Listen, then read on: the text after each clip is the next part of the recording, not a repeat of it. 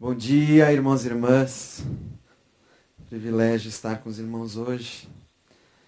Ah, hoje é domingo de Páscoa. Nós celebramos a nossa, a nossa Páscoa semana passada. Ah, mas vale lembrar que a Páscoa começou como uma festa judaica, com Deus resgatando o seu povo do Egito, da escravidão mas o que eu gostaria de falar para os irmãos hoje é a respeito de um passo antes. Quando Moisés se encontra com Deus, Deus fala para Moisés: Eu ouvi o clamor do meu povo. E é por causa disso que Deus age em favor do povo de Israel. A gente está encerrando hoje a série Orar com Deus. Então, hoje, o nosso tema para encerrar é oração enquanto alimento comunitário. É, queria convidar os irmãos a abrirem suas Bíblias em João 17, versículos 20 a 23. São palavras de Jesus na, na sua última semana de vida entre nós. E ele está dando as últimas recomendações aos discípulos. Ele ora por si mesmo, depois ora pelos discípulos e então ora por todos os crentes. E então no versículo 20 ele diz: Minha oração não é apenas por eles, rogo também por aqueles que crerão em mim por meio da mensagem deles, para que todos sejam um. Para que todos sejam um, Pai, como tu estás em mim e eu em ti. Que eles também estejam em nós, para que o mundo creia que tu me enviaste. Dei-lhes a glória que me deste, para que eles sejam um, assim como nós somos um eu neles e tu em mim, que eles sejam levados à plena unidade, para que o mundo saiba que tu me enviaste e os amaste como igualmente me amaste. Vamos orar novamente? Senhor Deus, pelo sangue de Jesus, ousamos entrar na tua presença, te pedir que ministres em nosso coração, que o Senhor esclareça a tua vontade, a tua palavra, a tua bondade para as nossas vidas que nossa mente possa compreender a grandeza do teu amor por nós, que possamos ser edificados pelo teu Espírito, que teu Espírito tenha liberdade em nossos corações. Isso pedimos agradecidos em nome de Jesus. Amém. Então, Jesus nesse texto aqui, ele afirma que um caráter diferencial pelo qual as pessoas vão poder identificar que um grupo é um grupo dos seus discípulos é a unidade. Ele havia falado antes que o amor entre os discípulos havia de deixar claro que aqueles eram discípulos dele. E aqui ele fala que a unidade comprova para o mundo que ele veio e que Deus o enviou. E que esse modelo de unidade não é qualquer unidade. Não é unidade no trabalho, não é unidade ah, de propostas, de ideias. A unidade que ele diz aqui é a unidade que ele tem com o Pai. E a unidade que ele tem com o Pai é ele no Pai, o Pai nele. E nós nele, nós no Pai. A unidade que ele espera para nós é que eu more em você e você more em mim. E nós experimentemos a conviver com essa comunhão, um morando no outro. Mas o que que isso tem a ver com oração? Bom, esse essa unidade tem raízes na criação. Deus nos criou dessa maneira. E eu gostaria de ler também com os irmãos alguns versículos de Gênesis. Você pode já deixar aberto Gênesis no capítulo 4. Deus, quando ele cria a humanidade, ele diz que ele fará algo à sua semelhança. Lá no versículo 1 ele fala: Agora vamos fazer os seres humanos. É plural aqui, né? Vamos fazer os seres humanos, que serão como nós que se parecerão conosco. Então Deus é uma família, Pai, Filho, Espírito Santo. E quando ele cria algo à sua semelhança, ele cria uma família, que é a humanidade. Em, em Gênesis capítulo 4, versículos 1 e 2, se lê: Este é o registro da descendência de Adão. Quando Deus criou o homem, a semelhança de Deus o fez. Homem e mulher os criou. Quando foram criados, ele os abençoou e os chamou homem. Se você pegar na Almeida, vai estar, tá, e os chamou Adão. Então, o que nós conseguimos entender é que Adão era o nome do casal, até que, até que Adão resolve nomear sua mulher como Eva. Então, a humanidade fica completa, a humanidade adquire seu caráter de humanidade quando a mulher é feita por Deus e aí sim a obra está completa. É, existe uma unidade aí indivisível ah, para que alguém seja humano. E depois que acontece a queda, essa unidade se perde. Os dois percebem que estão nus, se distanciam, se escondem e se escondem de Deus. E então Deus estava passando pelo jardim, pela viração do dia, e pergunta: Onde estás? Onde vocês estão? E essa é uma pergunta que Deus continua a fazer para nós. Ah, outra pergunta que ele faz e que é distintiva para essa nossa situação de separação é a que ele faz a Caim. Depois que Caim ah, mata seu irmão, ele pergunta a Caim: Onde está o seu irmão? Então, essas são duas perguntas que Deus continua a fazer a nós e continua a fazer quem, a quem ora.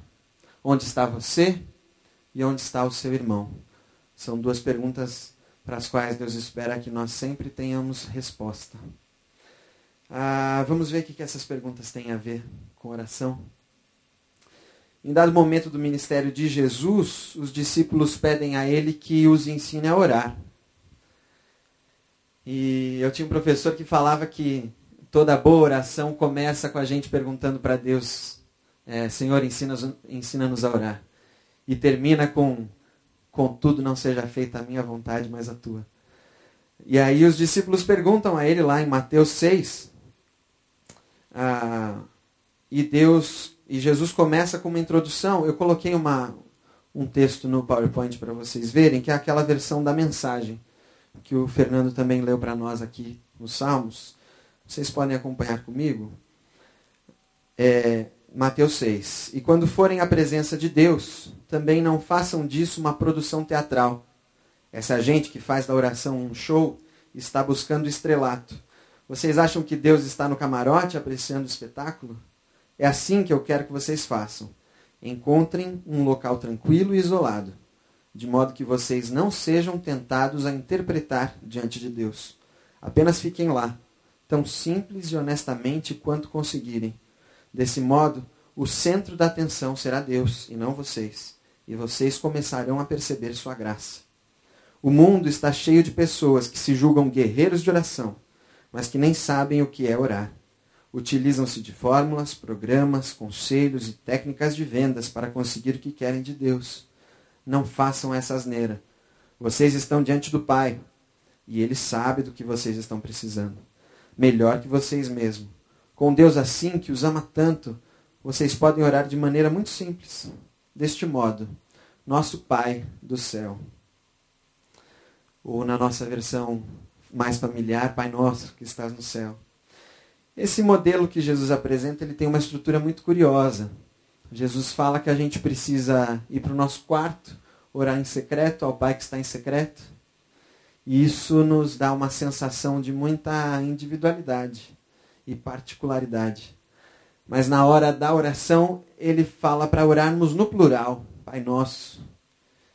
Então esse contraste diz muito para a gente. Ah, e a primeira, oração, a primeira lição que eu gostaria de destacar para os irmãos quanto a esse texto é que, diante de Deus, no nosso quarto, como o, o, o Eugene Peterson, que é esse, esse irmão que escreveu a mensagem, ele reescreveu a Bíblia com palavras mais contemporâneas, ele escreveu muito bem. E a primeira lição é que no íntimo do nosso quarto, em secreto, nós temos que nos desnudar diante de Deus. Se no Éden nós nos escondemos e nos afastamos de Deus, quando a gente vai encontrá-lo, a gente tem que se desnudar e se apresentar diante dele. Então, a primeira lição que você pode completar no seu esboço é que na presença de Deus, adoração a Ele é a única postura possível. adoração a Ele.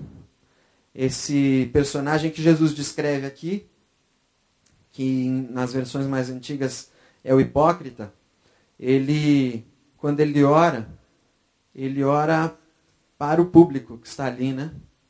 E Jesus fala que ele já tem a recompensa que ele, que ele está buscando. Se é isso que você quer, orar para o público, então ore. O público está aí, é tudo que você vai ter. E, e essa oração simplesmente não é com Deus. É dele para si mesmo, para se sentir alguma coisa. Então, na presença de Deus, a adoração a Deus é a única postura possível. É de Deus que estamos falando, do Deus Santíssimo. Ah, o Eugene Peterson tem um, um, uma frase bacana, ele fala, a oração em si não é um bem automático.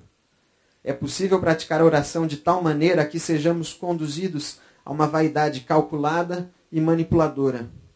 E é possível praticar a oração de tal maneira a nos enchermos de ostentação orgulhosa.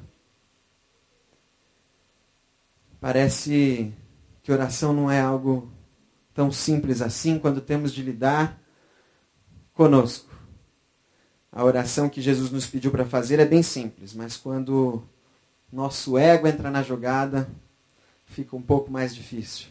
Tem um outro, um monge, uh, Thomas Merton, escreveu, eu acho que eu coloquei no PowerPoint. Cada um de nós está obscurecido por uma pessoa ilusória, o falso eu. Esse é o homem que eu mesmo quero ser, mas que não pode existir, porque Deus não sabe nada a seu respeito. Ser desconhecido de Deus é definitivamente privacidade demais. Então, às vezes, nós nos direcionamos a Deus a partir desse nosso falso eu, esse religioso, esse, essa pessoa boa que nós queremos ser, mas que não somos. E quando esse falso eu se dirige a Deus, o que vem é um profundo silêncio. O C.S. Lewis, ele escreve que antes de qualquer oração a gente deveria pedir que seja o eu verdadeiro a falar e que seja ao verdadeiro tu que eu esteja falando. Porque além da gente fantasiar a respeito desse falso eu, a gente também fantasia a respeito de Deus um gênio da lâmpada que tem que atender aos nossos desejos e que está ali para nos servir como se fosse um mordomo.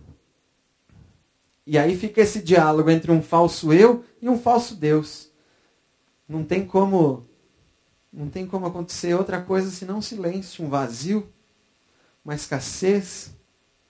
E muitas vezes, e eu digo por experiência própria, a gente experimenta essas orações que não chegam a lugar nenhum, não nos tocam, parece que estamos perdendo nosso tempo, isso deixa a gente frustrado, a gente se sente. Enquanto a gente não perde o nosso falso eu, enquanto a gente tenta sustentar essa, essa personagem, não tem como Deus falar com a gente, porque Deus só fala com a gente, só fala com gente que existe. A hora que a gente tenta se posicionar frente a Deus com uma personagem, ele não tem com quem dialogar. E aí fica esse vácuo, esse silêncio. E é por isso que a gente, diante de Deus, tem que se desnudar dessas personagens. E aí, quando Deus nos pergunta, onde estás? A gente consegue responder, eis-me aqui, Senhor. Estou em Cristo.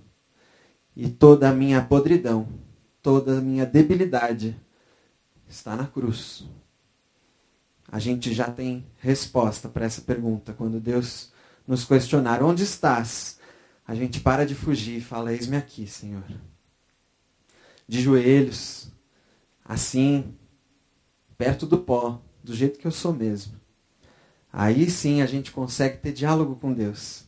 A gente começa a ter diálogo com Deus. Ah, Agostinho escreveu: pode haver apenas dois amores fundamentais o amor a Deus até o autoesquecimento, ou o amor ao eu até o esquecimento e a recusa de Deus. Então, diante de Deus, ou a gente se apega à nossa falsa identidade, ou a gente abre mão de tudo e deixa Deus nos falar quem nós somos. Depois disso, tem outra lição que Jesus nos ensina naquela oração.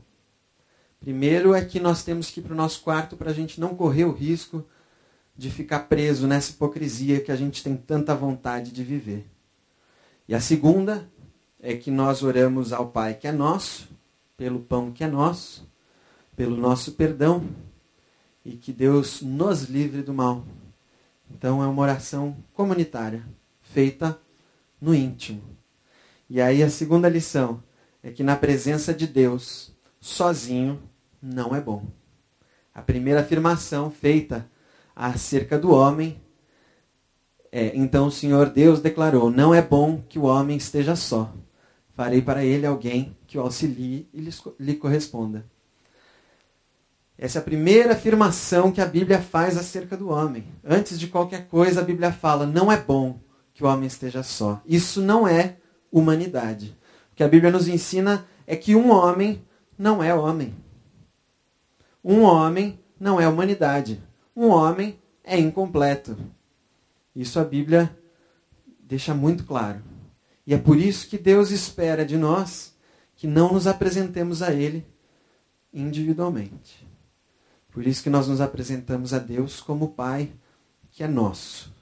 E assim, quando Deus perguntar onde está o seu irmão, a gente pode responder: está comigo, Senhor. Estou orando junto com os meus irmãos. Eu não ousaria me apresentar diante de ti sozinho porque eu sei que para ser sua imagem e semelhança eu tenho que estar junto com os meus irmãos. Ah, essa interdependência entre nós que Caim não entendeu. Ah, por isso que ele não teve o que responder. Quando Deus perguntou a ele onde é que está o seu irmão, ele respondeu: Acaso sou eu responsável pelo meu irmão? Ele, ele não entendeu. Ah, então, quando nós nos engajamos na oração, nós temos de nos engajar uh, de forma comunitária. Aí tem uma, no, esboço de vocês, tem uma, um paralelo entre a solitude e a privacidade, que eu gostaria de, de deixar bem claro a respeito dessa questão de estar no quarto e estar de forma comunitária. E então a privacidade ela tenta nos deixar a parte de qualquer interferência. Eu não quero me desgastar, não quero estar próximo de gente que me demanda, que me pede, que exige que eu que eu me comporte de alguma determinada maneira. Em geral, quem nos pede para nos comportar de alguma determinada maneira é esse falso eu que quer ser alguém diante dos outros. E aí, como eu já estou cansado de simular, como eu estou cansado de sustentar uma máscara, a privacidade se torna para mim um refúgio, onde eu fujo dos outros, onde eu tenho descanso do meu falso eu. Mas aí, Deus não tem como nos encontrar. No entanto, a solitude não a solitude ela deixa a companhia dos outros por um tempo, a fim de escutá-los mais profundamente, estar ciente deles e servi-los depois. A privacidade é afastar-se dos outros, a fim de que eu não tenha que me incomodar com eles. Enquanto a solitude é afastar-me da multidão, a fim de que eu possa ser instruído pela voz calma e quase imperceptível de Deus.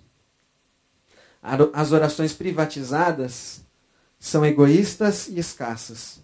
A oração em solitude une-se a uma comunidade multivocal, histórica, com anjos e arcanjos na companhia de todo o céu, cantando Santo, Santo, Santo é o Senhor dos Exércitos.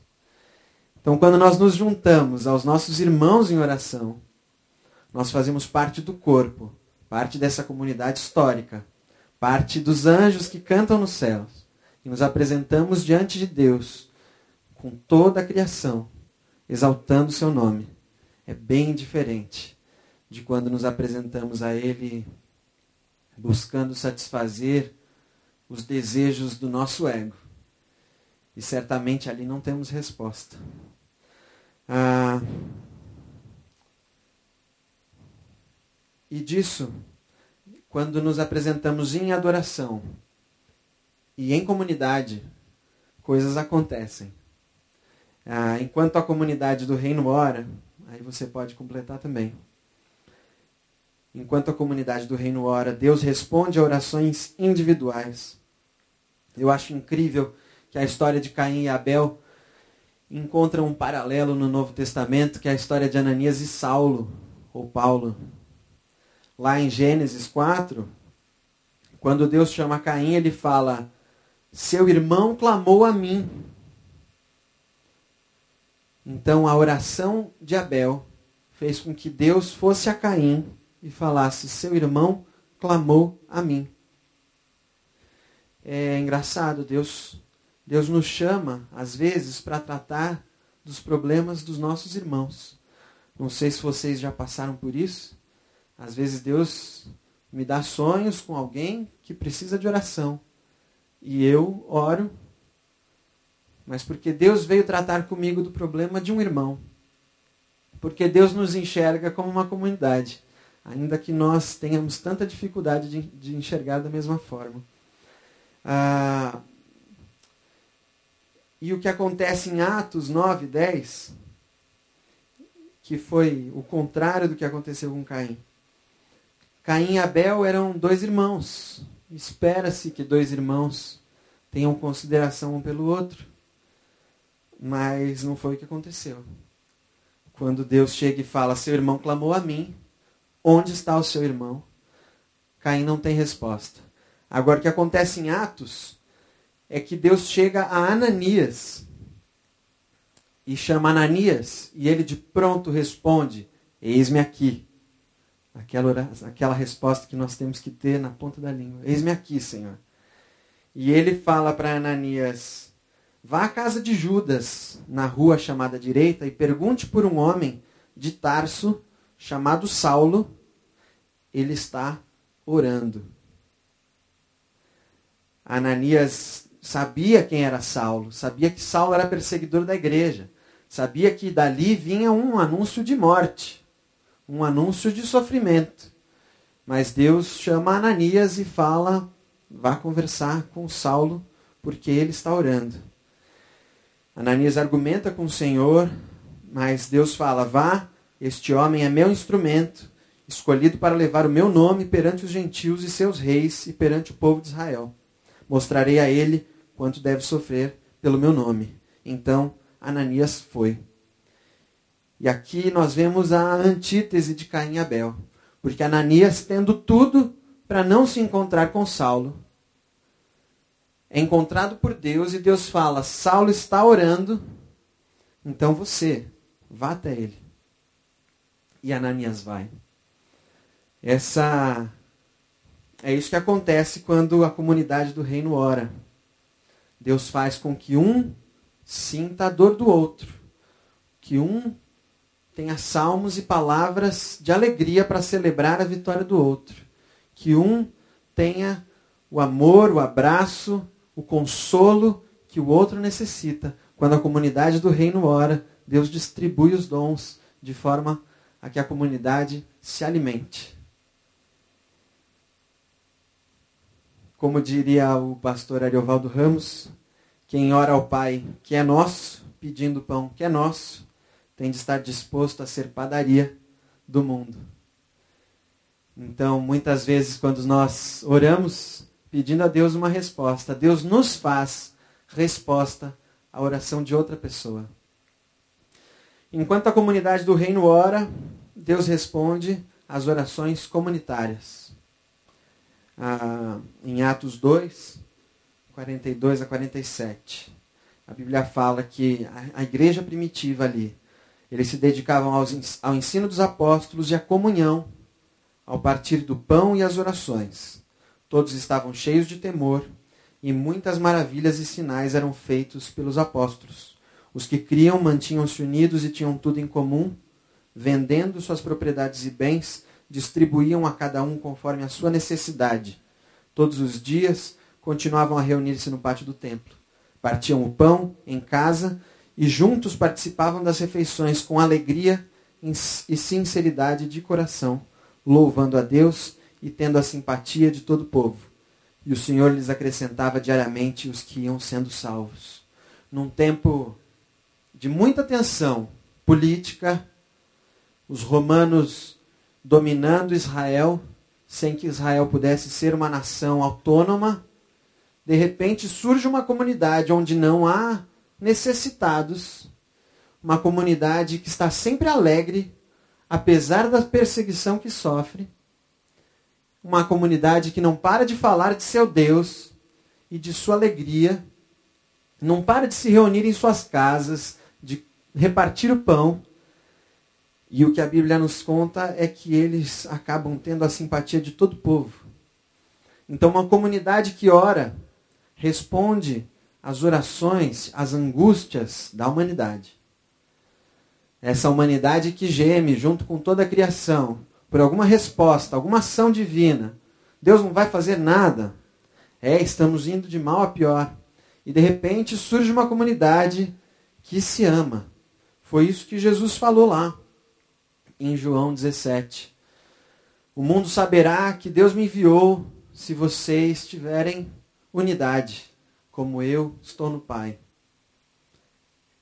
Uma comunidade do reino, enquanto ela ora, a humanidade percebe Deus e angústias são respondidas e atendidas. A mesma coisa aconteceu ah, na própria Páscoa. Um povo que clamava por libertação. E Deus age. Deus chama Moisés e fala: Eu ouvi o clamor do meu povo. É um povo que ora. Um povo que ora enquanto comunidade. Pedindo a Deus que nos resgate enquanto corpo. E enquanto a comunidade do reino ora, Deus age na história. Efésios 3, versículos 10 a 12. Fala: a intenção dessa graça era que agora, mediante a igreja, a multiforme sabedoria de Deus se tornasse conhecida dos poderes e autoridades nas regiões celestes, de acordo com o eterno plano que ele realizou em Cristo Jesus, nosso Senhor, por intermédio de quem temos livre acesso a Deus em confiança pela fé nele. Quando a comunidade do reino ora, o universo todo aprende de Deus. O universo todo vê a imagem de Deus. E sem a comunidade, o universo não veria. Não tem como. Deus habita em luz inacessível.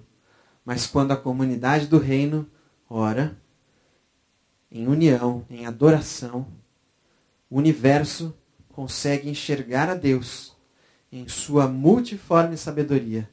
Há algo em você, irmão, de Deus, que só você vai poder transmitir para mim e para nós. Algo de Deus que eu só vou aprender se você conviver comigo. Se você me socorrer nas minhas falhas me abraçar na hora que eu preciso, me compreender, ou alguma alguma alguma angústia de Deus em você que você vai fazer virar poesia. Algum anseio de Deus a respeito da história que você vai fazer virar uma profecia e um alerta para a sociedade. Há algo de Deus que só você vai trazer para o mundo. E é por isso que essa comunidade multivocal, multiforme, enquanto ora, revela Deus para a história, para o universo. É, e eu gostaria de encerrar fazendo um desafio a você. Se você frequenta a nossa comunidade e só vem nas celebrações, é muito pouco. Nós gostaríamos de ter você mais. Nós gostaríamos de aprender isso que você tem de Deus e que só você pode nos ensinar. Se você já frequenta nossos pequenos grupos, nossos ministérios, queremos, quero te convidar e te desafiar a encontrar a comunidade mais vezes, a ter um parceiro de oração. Eu, às vezes, pergunto a algum amigo: quero orar por você essa semana, pelo que, que eu posso orar? E aí eu fico sabendo de algumas angústias e tenho a chance de orar por ele durante aquela semana. Mas eu quero te encorajar a ter um parceiro de oração por alguns meses, que caminhe contigo e que vocês possam aprender de Deus juntos por um período. Quero te encorajar a fazer isso.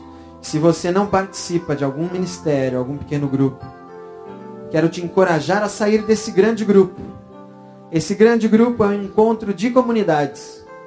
Quando nós nos encontramos aqui, são comunidades que se encontram. São pequenos grupos, são equipes de, de ministério, pessoas que trabalham juntos, que conhecem seus nomes.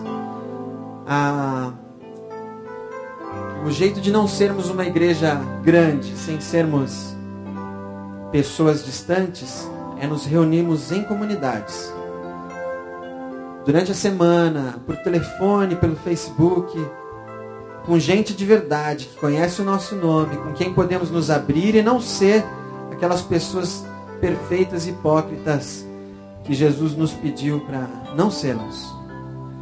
E por fim, quero terminar aqui com a última, o último parágrafo desse livro que nós usamos de referência durante essa série.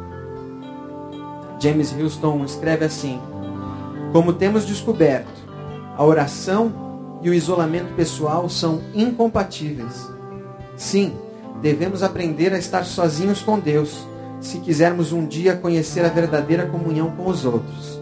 Mas a oração feita isoladamente de todos os outros cristãos nunca poderá ser uma expressão apropriada de comunhão com o Deus que é trino, que é uma família.